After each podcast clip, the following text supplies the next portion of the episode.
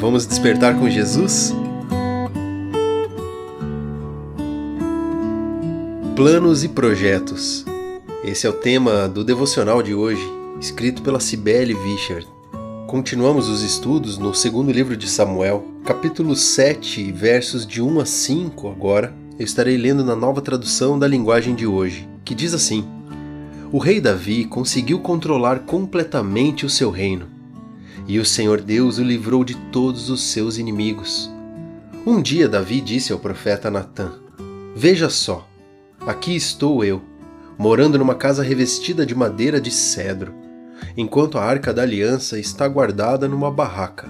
O profeta Natã respondeu: Faça tudo o que quiser, porque o Senhor Deus está com você. Mas naquela noite o Senhor disse a Natã: Vá e diga ao meu servo Davi que eu mandei dizer o seguinte: Não é você a pessoa que deve construir um templo para eu morar nele. Muitas vezes fazemos planos que parecem maravilhosos aos nossos olhos. Muitos desses planos, inclusive, fazemos para o Senhor, para a sua obra, e aos olhos humanos, como o de Natã, nossos planos podem até ser enaltecidos e aprovados. Mas nunca podemos esquecer que é o Senhor, e somente Ele, o único a ter a visão ampla de todas as coisas. E, da mesma forma, quando pedirem nossa opinião, precisamos nos colocar diante do Senhor antes de qualquer resposta, para que nossa boca seja a porta-voz da Sua palavra. Talvez Deus tenha outros planos para a sua vida. Talvez este ou aquele plano que você fez seja muito bom, mas não seja para você executar, e a honra deste projeto deva ser entregue para outro. Deus conhece cada um de nós e sabe o nosso futuro.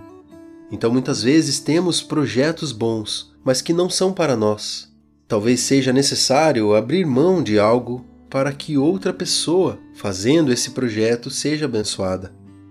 Ou talvez seja o momento de ter coragem e levar adiante o que Deus já colocou no coração.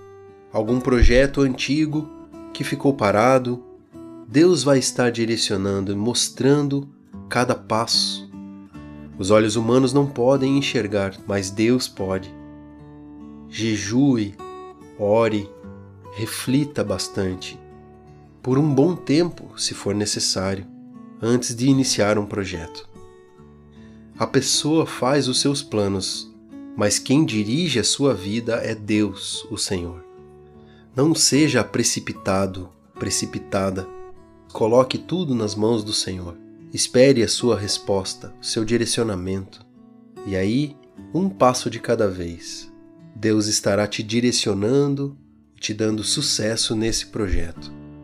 Vamos orar juntos?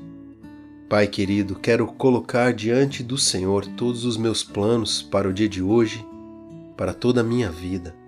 Eu não quero tomar nenhuma decisão sem a Sua direção e seu apoio. Quando me esquecer e correr o risco de fazer sozinho novamente, chama minha atenção, Pai. Coloca alguém em meu caminho para que eu perceba. Direciona os meus passos, Deus. Em nome de Jesus. Amém.